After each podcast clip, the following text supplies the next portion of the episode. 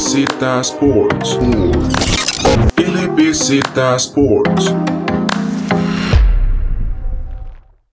Bienvenidos y bienvenidas a un podcast de LBZ Sports donde retomamos el baloncesto y ahora sí, una nueva temporada ya iniciada. Tuvimos ya lo que fueron para el opening, digamos, de la temporada. Tuvimos cada equipo teniendo también sus primeros partidos en casa varios resultados de, interesantes y además un montón de otras noticias que han, que han surgido a lo largo de la semana. Y como siempre, Alejandro Echandi y Carlos Alpizar nos acompañan para hablar un poco hoy de, de todo lo que hemos visto en la NBA esta semana. Empezó la NBA y bastante interesante el principio de temporada. Ahí en el Fantasy yo perdí. David, ¿cómo le fue? También perdimos en el Fantasy, perdimos y Carlos fue el único que sacó victoria esta semana. Sí, Carlos dando la cara ahí por, el, por la página, pero bueno, a, a empezar la NBA, interesante, a ver con lo del COVID todo lo que pasa, jugadores como Kyrie vencimos que tienen situaciones interesantes y bueno, se va a poner bastante buena esta temporada.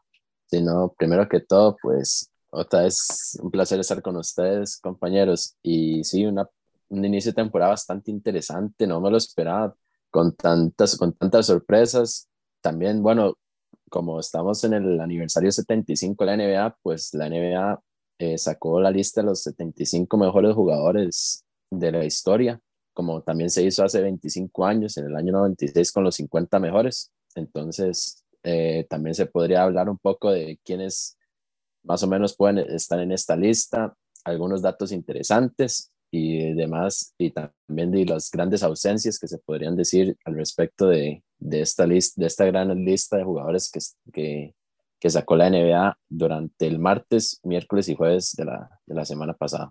Y de hecho, con eso es que vamos a empezar eh, con lo que dice Carlos del 75 de la NBA. Como ya dijo, eh, prácticamente los primeros 50 o, todos los 50 jugadores que fueron escogidos en el año 96 regresaron para esta lista, algo que yo personalmente eh, pues no hubiera hecho o, o, de cierta forma no me parece en el sentido de que digamos, uno sabe que el baloncesto cada año va evolucionando, cada vez hay más talento y aunque en su momento ciertos jugadores eh, destacaron mucho y fueron de los mejores eh, para sus equipos, también tenemos toda una, o sea, tuvimos toda una camada de 25 años donde escoger eh, solo 25 era algo bastante complicado. Entonces yo siento que hubieron unos que otros jugadores de tal vez de los años 50, 60, que los pudimos haber dejado un poco de lado para meter nuevos y ahí es donde vamos a ir ahora con los jugadores que no entraron en esta lista. Primero que todo, eh, de los 25 nuevos, podemos mencionar 11 que todavía están activos. Giannis, Carmelo Anthony, Stephen Curry, Anthony Davis, Kevin Durant, James Harden, LeBron James, Kawhi Leonard, eh, Chris Paul, Russell Westbrook y Damian Lillard. Y para completar los otros, eh, los otros jugadores, ya los retirados son Ray Allen, Kobe Bryant, Tim Duncan, Kevin Garnett, Allen Iverson, Jason Kidd, Reggie Miller, Steve Nash, Dirk Nowitzki, Gary Payton, Paul Pierce, Danny Rodman, Dwayne Wade, Dominic Wilkins y Bob McAdoo. Si, si frenan y, y, tratan de contar cada uno de los nombres, eh, notarán que en realidad son 26 y es porque al final hubo un empate, entonces la lista en vez de ser los mejores 75 son los mejores 76. Carlos y Alejandro, eh, ¿cómo ven, digamos, estas, estos añadidos a, esta lista de, de los mejores 75? Antes de, de entrar a, a, los jugadores que deberían de estar y, y, no entraron? Bueno, a mí me parece que está bien. Sabemos jugadores históricos que entraron en la lista. Claramente, estas listas siempre sirven como motivación para los jugadores que no entran. Lo vimos en redes sociales públicamente. Clay Thompson diciendo que seguía resentido. El propio Dwight Howard, que por esa parte, bueno, es que es complicado. Hay que poner uno a uno cada jugador para ver quién entra y quién no. Pero me parece que está bastante completa. Bueno, en mi caso, sí diría que hay varios jugadores que merecen estar ahí claramente, a pesar de que todavía estén jugando en la liga, a pesar de que estén jóvenes. Podría decir el, un ejemplo muy bien claro es Giannis, o sea, a pesar de que tenga 26 años y ya pertenecer a esta selecta lista de jugadores es bastante grande. Eh, tal vez hay otros jugadores que yo digo que todavía le deben un toquecito más de recorrido o tal vez algún algo o recibir algún premio, sea tanto individual o colectivo, para poder llegar a, a, pertenecer a esta lista, que hay otros que ya lo tienen más que asegurado. Entonces, sí hay, sí hay algo de controversia y también la gran controversia es, bueno, en mi caso, de la gran cantidad de jugadores estadounidenses que están metidos en esta lista y la poca cantidad de jugadores extranjeros que, no, que entraron. A eso, a, eso iba, a eso iba después de eso, pero entre las controversias que menciona eh, Carlos, a lo largo de la semana, los, yo diría los tres, tal vez, que tres, y podría sumar un cuarto, diría yo, que más debate crearon, Damien Lillard, Anthony Davis, Carmelo Anthony, y yo metería también un toque a Jen Harden, que si bien eh, tiene un MVP, selecciones All-Star y todo, ¿cómo ven tal, tal vez esa selección de Harden todavía que, digamos, viendo los demás nombres, Giannis, ya campeón, Stephen Curry, tres veces campeón, Kevin Durant, dos veces campeón, LeBron James, varios campeonatos, Kawhi Leonard con, con dos campeonatos, eh, dos veces MVP, uno en San Antonio y uno en Toronto. Y lo que salvaría a Russell Westbrook un poco es que va, va por el mismo camino de Oscar Robertson en cuanto a los triples dobles y algo que jamás hemos visto. Entonces por ahí Westbrook se salva un toque, pero el caso de, de Harden Lillard, Anthony Davis, ¿cómo lo ven? Incluso Carmelo Anthony. Bueno, de hecho, esta, esta lista de cuatro jugadores que mencionó David, sí, yo lo cuestiono bastante, la verdad. O sea, yo sé que tal vez Carmelo Anthony, que ayer se movió en la novena posición de la mayor cantidad de puntos en la historia de la NBA y que también tuvo una revolución de, de, un estilo de juego tipo shooter de, con, con isolation, pero aún así queda debiendo, diría yo, que un campeonato tampoco no podría ser que es un jugador influyente, pero hasta cierto punto, porque muchos pueden realizar casi la misma función que Carmelo Anthony, pero sí siento que todavía falta posiblemente ese campeonato que podría dársele esta temporada con los Lakers, dependiendo de cómo, de cómo se relacionen todos, que eso más adelante podríamos hablarlo. Después Harden, otra cuestión, otro cuestionamiento bastante grande, lo, tal vez lo único que lo pusieron ahí fue como su habilidad para anotar en un one on one y poner a veces y poner en su temporada MVP los números tipo Chamberlain, pero es que solo eso, eso fue solamente una temporada, entonces todavía lo pongo en duda y que también este, falta de título y tampoco no tenga nada sobresaliente. Eso deja también mucho que hablar. Damian Lillard, di, lastimosamente es el equipo donde está que no, no ha podido pues despegar completamente, aparte la cantidad de lesiones que lo rodean siempre. Entonces, otro punto grande para él. Y Anthony Davis, creo que fue muy pronto. Fue muy, o sea, Anthony Davis, si llega a retirarse ya con un, con un, así, con un listado de bastantes este, logros que haya hecho durante toda su carrera, sientaría, pero por este momento todavía no. Siento que fue muy pronto haberlo añadido. Entonces, sí veo justificado a estos cuatro, haberlos metidos así como que tan pronto, eh, por el hecho de que no, yo digo que principalmente el punto que pega duro para estos, para estos cuatro jugadores del campeonato, quitando excepción a Anthony Davis, que todavía pues le falta agarrar todavía un poquito más de, de experiencia y rodaje en la NBA para llegar a estar entre esta lista.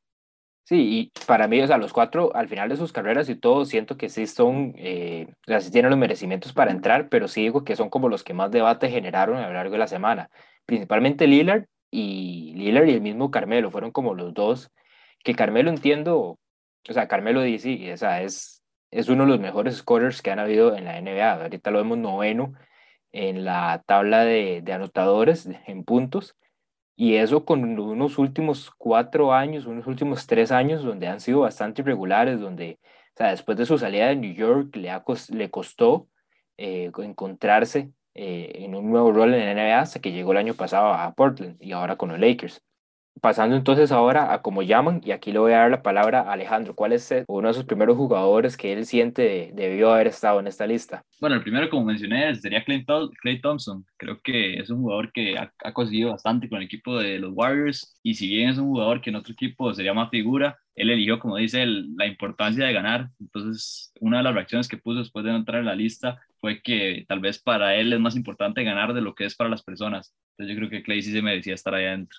Y además de eso, como desde que llegó él, Steph, han revolucionado el, triple en la liga. Él ha sido, no sé, una de esas caras del triple que me parece importante darle, eh, reconocerlo.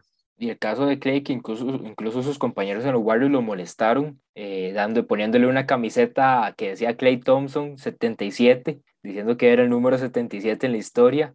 Incluso sus compañeros lo molestaban sobre eso mismo. Y un Clay que yo siento que el principal argumento, aparte de pues, tener todos los campeonatos que ha tenido con, con los con los Warriors. Y sin miedo a equivocarme, Clay es, por lo, eh, obviamente, en realidad sonará hasta, hasta fácil decirlo, pero Clay es top 5 en cuanto a tiradores.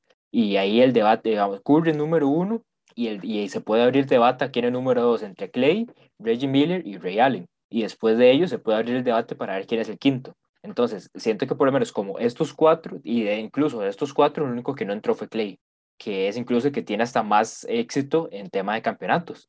Ray Allen tuvo uno solo, solo con Boston, bueno, dos, contando el de Miami, y eh, el caso de Reggie Miller nunca logró dar ese, ese, ese paso con, con los Indiana Pacers.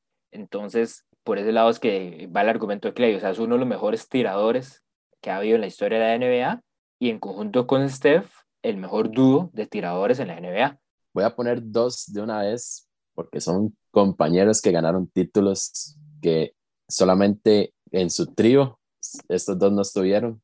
Son Tony Parker y Manu Ginobili, dos extranjeros que no están en esta lista, que yo realmente digo, ¿por qué no están? O sea, Parker ganó cinco títulos con los San Antonio Spurs, Manu Ginobili ganó cuatro, hicieron lo que quisieron como trío en la NBA, marcaron una época, entonces sí digo que es un, para mí es un robo que no estén este, dos jugadores que provienen, uno de Europa y otro de América Latina, que influenciaron mucho el baloncesto a, en la NBA, a estas dos áreas de, geográficas, para, para poner más en el mapa la NBA realmente no me explico cómo no entraron ellos dos. O sea, hay que recordar que hasta Parker fue MVP de finales, Manu Ginobili, sexto hombre de la liga. Entonces, esto para mí son estos dos principales que yo dije, cómo es posible que no estén. A, a Manu y a Tony lo que les lastima, por decirlo de alguna forma, eh, pues es eso, que tal vez nunca fueron esa gran estrella que tenía el equipo con, con Tim Duncan. Eh, el caso de Parker fue seis veces All-Star, Estuvo tres veces en el All NBA, elegido las tres veces al segundo, al segundo equipo y una vez en el tercer equipo All NBA. Estuvo también en el equipo de rookies y la camiseta retirada por los Spurs. Eso solo en la NBA, contando los cuatro anillos y el, MVP de las finales que comenta Carlos. Y en el caso de eh, Manu Ginobili, son igual cuatro anillos, dos veces All-Star y dos veces en el tercer equipo, tercer equipo All NBA, aparte del sexto hombre. Que al final es eso, digamos que aparte de los campeonatos, las, de cierta forma le, lastima no haber tenido un poco más de protagonismo y tal vez los, los premios más individuales, pero que sí, para mí, como dice Carlos, son dos robos, porque al fin, y al final un, un comentario en Twitter lo ponían de esta forma, el equipo de los Celtics, campeón una vez, en eh, una vez y uno de los primeros super equipos que podríamos llamar, incluso antes que el de LeBron, con Ray Allen, Rayon Rondo, Paul Pierce y Kevin Garnett, una vez campeón, tiene a tres jugadores. Y los cinco veces campeones de los Spurs, tres si contamos ese primer anillo con David Robinson y contando a Kawhi Leonard ahí, que estuvo en ese último campeonato en el 2014. Sí, dos jugadores que en el equipo de los Spurs tuvieron una dinastía, entonces por esa parte sí hay que darle el mérito que se merecen y como ustedes dicen, también eh, la parte de Tim Duncan, de que sea la estrella del equipo y un equipo que jugaba mucho en equipo, o sea, no era un equipo que era plagado de estrellas y y de jugadores que, que pusieran tanta cantidad de puntos. Además de eso, opacado también por el entrenador, que todos sabemos lo que es Greg Popovich para la liga. Entonces, sí, por esa parte estoy de acuerdo con ustedes. Voy a darles a ustedes dos eh, que den uno cada uno antes de entrar yo a ver con, cómo llaman con lo que sobra.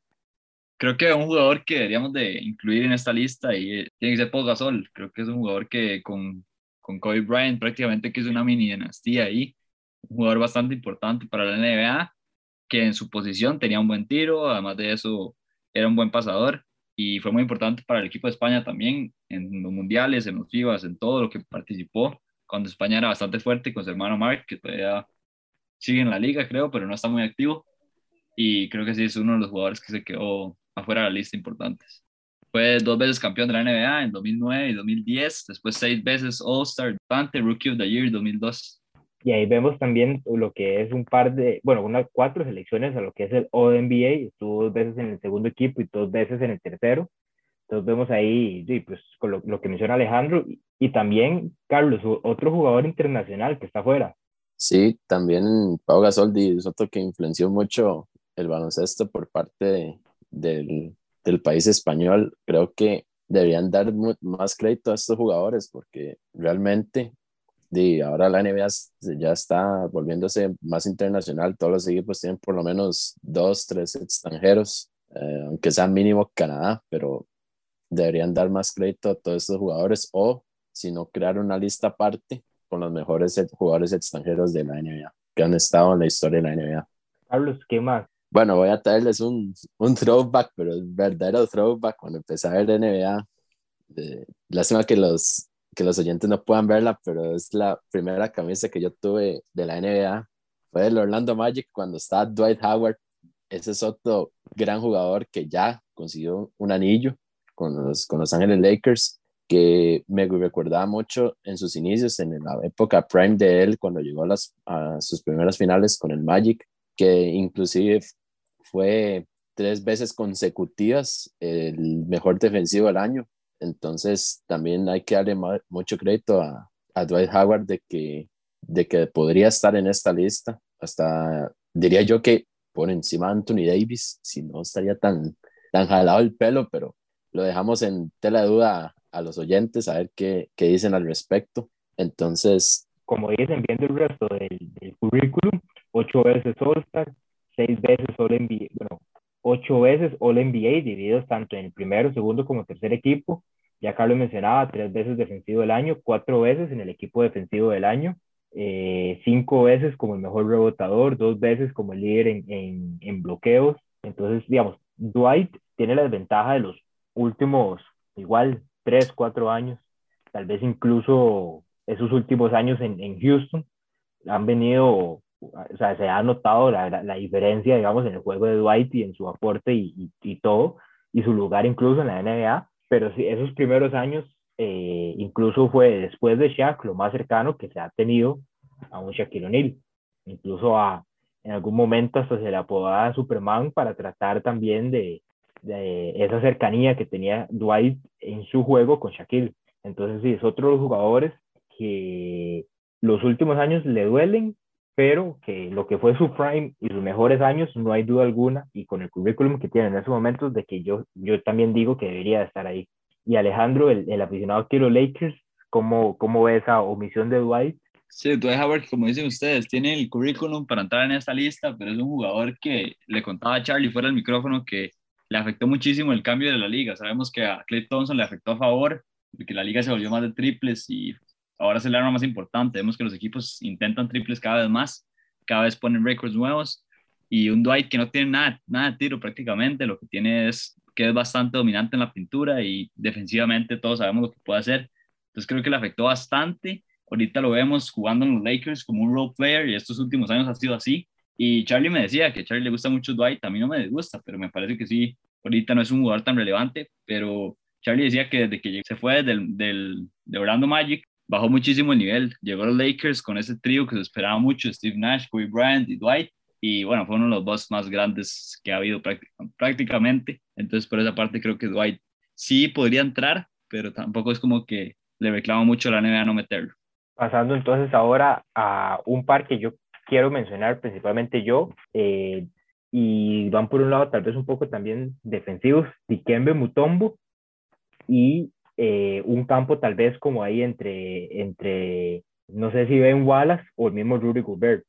Eh, y aquí vamos también por un lado un poco más defensivo, ¿verdad?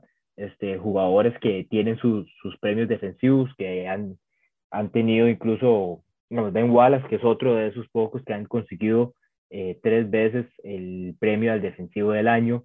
Rudy Gobert, que ahorita está como en ese en ese proceso de convertirse en una de, las grandes figuras defensivas de la historia de la NBA. Y eh, de, yo no sé qué, qué, qué, podríamos decir de un Dikembe Mutombo que, que no ha estado en realidad en ninguna de las, ni de la top 50 ni estuvo en esta. De hecho, Mutombo me sorprende mucho que no esté. Gobert, yo diría que todavía, por estar todavía joven y todavía activo en la liga, sí le faltaría seguir manteniéndose en ese, en ese rol de, de jugador defensivo y también de bloqueador y ver si logra llegar algún día a estar entre los mejores jugadores de la historia de la NBA, pero sí lo pondría con un asterisco todavía. O sea, no es un jugador todavía top de este tipo eh, más allá de que sea buen defensivo y que ya tenga ya sus jugadores, su mejor jugador defensivo de la temporada en varias ocasiones.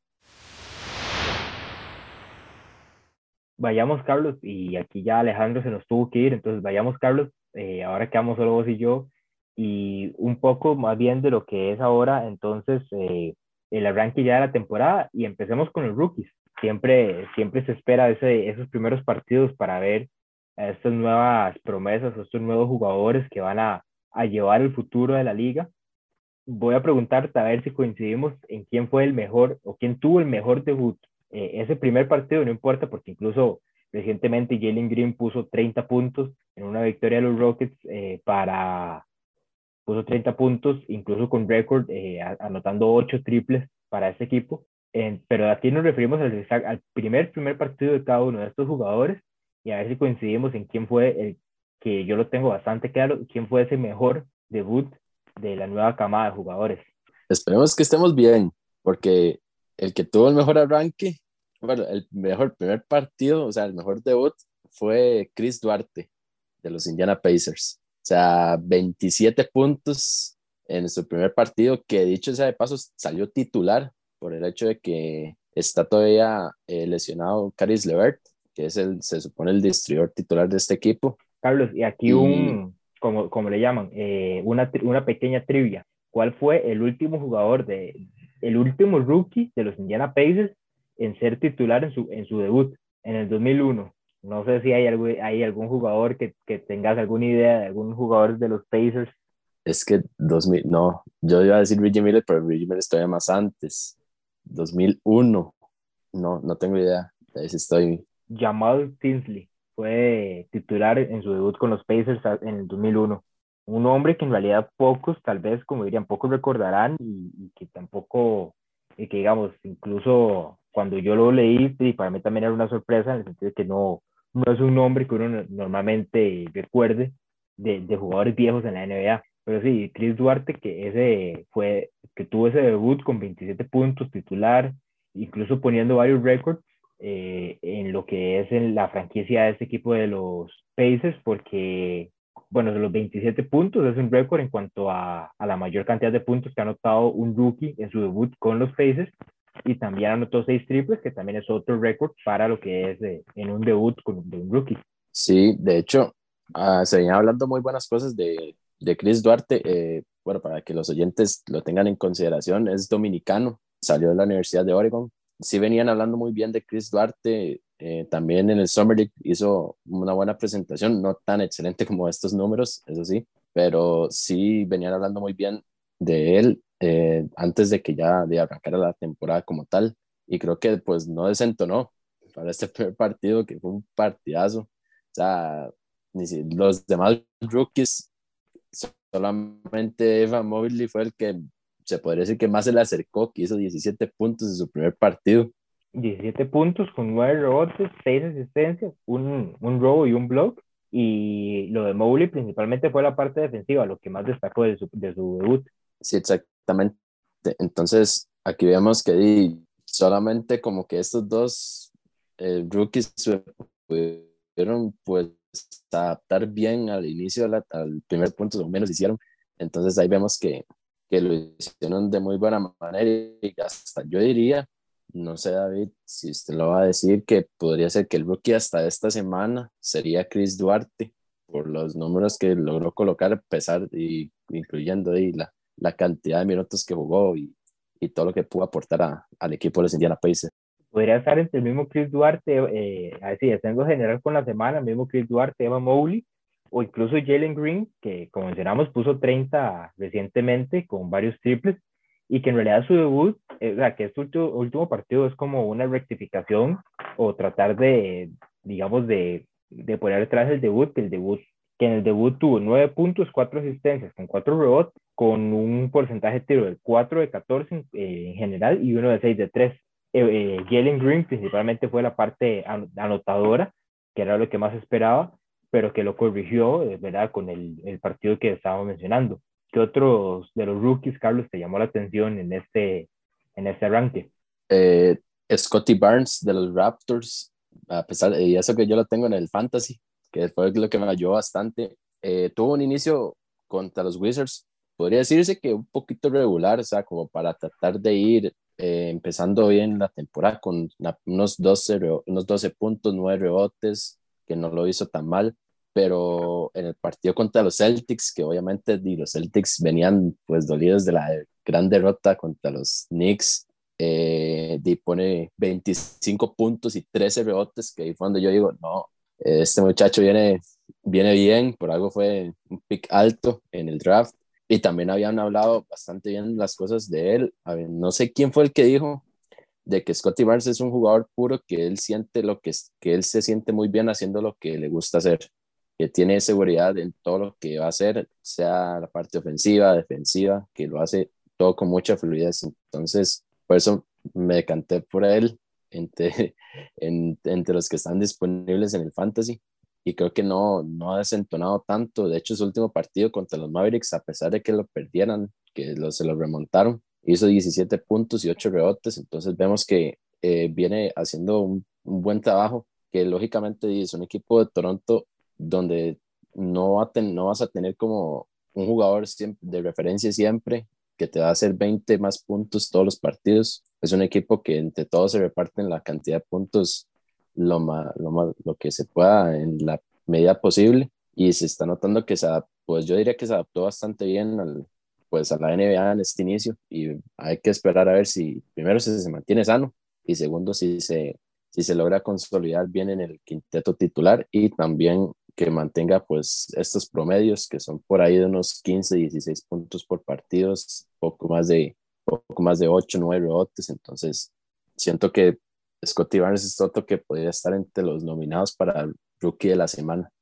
El otro, David Mitchell, que tuvo, dos partidos bastante callados en el tema de producción, pero un tercero ahorita, donde tuvo 22 puntos recientemente contra los Golden State Warriors eh, aunque salieron derrotados, pero que los Warriors, ¿verdad? Están ahorita bastante encendidos. Y principalmente, diría yo, el aspecto defensivo contra Donovan Mitchell, eh, recientemente cuando jugaron el segundo partido contra Utah, donde de, casi que fue una clínica defensiva y una de las principales razones por la que este equipo de Sacramento lo drafteó. Eh, Devion lo vimos en el torneo de March Madness, eh, que ese era pues su juego prácticamente, la defensa con el equipo de Baylor y ahora viene a, hacer lo mismo en la NBA y siento yo que incluso Donovan estuvo bastante frustrado al largo. Eh, podríamos ver uno de, los, uno de los videos donde Donovan va hacia el aro y Davion que incluso hizo algo incluso es, bastante complicado porque ya Donovan preparado para hacer el, el, la bandeja y, y, logró prensarle la, prensarle la bola y quitársela de las manos y irse para el otro lado. O sea, una jugada que defensivamente es bastante complicado y Davion lo hizo casi que perfecto. Entonces, es, por ese lado, eh, este jugador de David Mitchell eh, va, va, va, a tener un, un, aporte bastante interesante para este Sacramento Kings. Concuerdo, David. De hecho, David Mitchell era uno de mis jugadores que quería ver esta temporada, principalmente por el aspecto defensivo, que es algo que yo diría que está más o menos sufriendo los Sacramento Kings, a pesar de que, como dijiste, esos dos, esos dos primeros partidos que estuvieron un poco flojos en producción, estos 22 puntos que le hizo a los Golden State Warriors eh, fueron pues de gran, gran ayuda hasta cierta parte del partido, que claramente la experiencia de los Warriors sacó el partido al puro final, pero vemos que va, va enrutado de muy buena manera a pesar de la gran, él tiene su tiro externo, puede llegar a penetrar todo el aporte necesario para los Sacramento Kings y ver si logran entrar a la parte, aunque sea, del playing tournament. Hablando un poco ya de los equipos, y aquí yo creo que va a ser una forma un poco más rápida, estando que todos estamos Carlos y yo, y el internet durante a lo largo de la grabación no ha sido el mejor, entonces podemos ir un poco, un poco más rápido. Y empezando con algunos cuantos equipos, eh, bueno, Carlos, eh, podríamos ir un poco con los Nets, uno y dos, eh, y yo siento que la, la, la, victoria, la derrota más alarmante y la derrota más, más complicada y que expone un poco al equipo fue la, la, la, más reciente contra los Charlotte Hornets. De hecho, sí siento que, que hace, está haciendo la falta de Kyrie Irving en el equipo, principalmente por la decisión de que él no sea a vacunar todavía y no se sabe para cuándo lo va a hacer y no creo que vaya a pasar eso. Hay que poner en contexto que los Charlotte Hornets arrancaron con 3-0, ¿verdad? O sea, tampoco no es que venían como que diciendo vamos a ganar los Nets solo porque no hemos ganado. No, es porque realmente vienen jugando muy bien todos en, equipo. Entonces, este, podría decirse que los Nets están un poco como tambaleados, pero a la vez no tanto. De igual manera, está Blake Griffin fuera por, por descanso. De hecho, para el partido contra los Wizards va a descansar la Marcus Aldridge, entra Blake Griffin, entonces también está la parte del, del, de la, del descanso de todos los jugadores en general, pero todavía falta bastante temporada y seguramente los Nets puedan que mejoren un poco más eh, la defensa, principalmente, que es uno de los uno de los puntos claves que más les duele a ellos en cuanto a defender. Y darle mérito pues a los Hornets porque van 3-0, o sea, la Melo, Miles Bridges, eh, PJ Washington, eh, Martin, también este, todos han hecho un aporte bastante bueno para para este 3-0 eh, de los Hornets, que que de hecho sea de paso la primera vez en la historia de la franquicia que arranca la temporada 3-0. Entonces, no es nada nuevo que pudiera llegar a pasar eso. Y entre otros equipos del, del, del este, Chicago Bulls en estos momentos 3-0. Eh, lo más sorpresivo, diría yo, la parte defensiva, que ha, destacado un poco la parte defensiva de ese equipo y que en realidad yo creo que nadie, nadie esperaba. O sea, viendo la titular con Zach Lonzo, Zach Lavin, eh, de Margie Rosen, Patrick Williams y Nikola Vucevic, los únicos dos que podemos decir son defensores eh, Lonzo Ball y Patrick Williams. El resto no son tan conocidos por esas, esas facetas de su, de su juego. Los Wizards 2 a 0, de momento bastante bien. Hay que ver eh, cómo va evolucionando el, cómo va evolucionando eh, lo, el resto de la, de la temporada y conforme se vengan tal vez unos conforme se vengan tal vez equipos un poco más poco más fuertes dado que obviamente la primera fue contra Toronto y, y la victoria contra Indiana que es la que la que más podemos destacar en el oeste, ¿qué nos contás, Carlos? Ah, en el oeste. Y antes, pues... antes, de pasar al oeste, el Miami eh, ganándole por 40 puntos por ahí a los Milwaukee Bucks. Entonces, vemos que el, el, el, venado salió quemado después de su visita a South Beach. No andaba bloqueador. Ya, ya, ya, yo pensé, ya estaba esperando un, par, un mejor partido de los Bucks después de cómo le ganaron a los Nets. Yo dije, sí, claro, va a ser una batalla una batalla completa entre esos dos equipos y más bien el hit le pasó como aplanadora. So, me acuerdo ver, eh, ver el primer cuarto que iban como 27 a 8 y yo, ¿sabes? ¿Qué pasó aquí? Porque está tan bajo el marcador en los box? No están llegando ni a lo que, a lo que debería ser en un equipo promedio en cuanto a puntos en, en el primer cuarto. Entonces, me sorprendió mucho, a pesar de que tienen un montón de bajas, o sea, o sea, a pesar de todas las bajas que ya tienen, eh, se les añade a Brook López, que se lesionó de la espalda. Vemos que también Milwaukee está sufriendo con las lesiones de, al puro inicio de la temporada, entonces no sé qué tanto pueda llegar a afectar para la parte de playoffs. Pero bueno, eh, vamos hacia la, hacia, el otro, hacia la otra conferencia, hacia la otra costa, los Warriors. Unos Warriors inspirados con Steph Curry eh, como líder, 3-0 viene un Jordan Poole bastante inspirado, viene haciendo las cosas bastante bien, o sea, lo, de, la pretemporada no fue casualidad, es porque realmente se está preparando para hacer esa, esa arma secreta de los Warriors y que por el momento está siendo titular por la lesión de Clay, pero que posiblemente tenga que ser el sexto hombre cuando ya regrese Clay y que, y que sepan ellos que no van a estar solos Steph y Clay, cuando estén en la banca, que Jordan Poole puede también encargarse de los tiros sin ningún problema. Lógicamente la efectividad ser un poquito más baja, pero tampoco no es como que se vayan a alarmar tanto. Otro equipo que un, un, un poco sorpresivo, podríamos decir, 2-0, los Minnesota Timberwolves, bastante, bastante bien en el arranque. Obviamente aquí eh, hablamos un poco, digamos, ahorita los, los Timberwolves, dos victorias contra Houston y New Orleans, tampoco son los equipos eh, más fuertes, pero eh, algo importante en, en, lo que es, por así mencionarlo, algo importante en lo que es los equipos para playoffs, pues es eso, sacar las victorias contra los equipos que tienen que sacar las victorias y ver qué sorpresas pueden pegar contra los que están más arriba en las tablas. Entonces, empezando con dos victorias con Houston y New Orleans, pone en, en, buen, en un buen inicio a este equipo de Minnesota.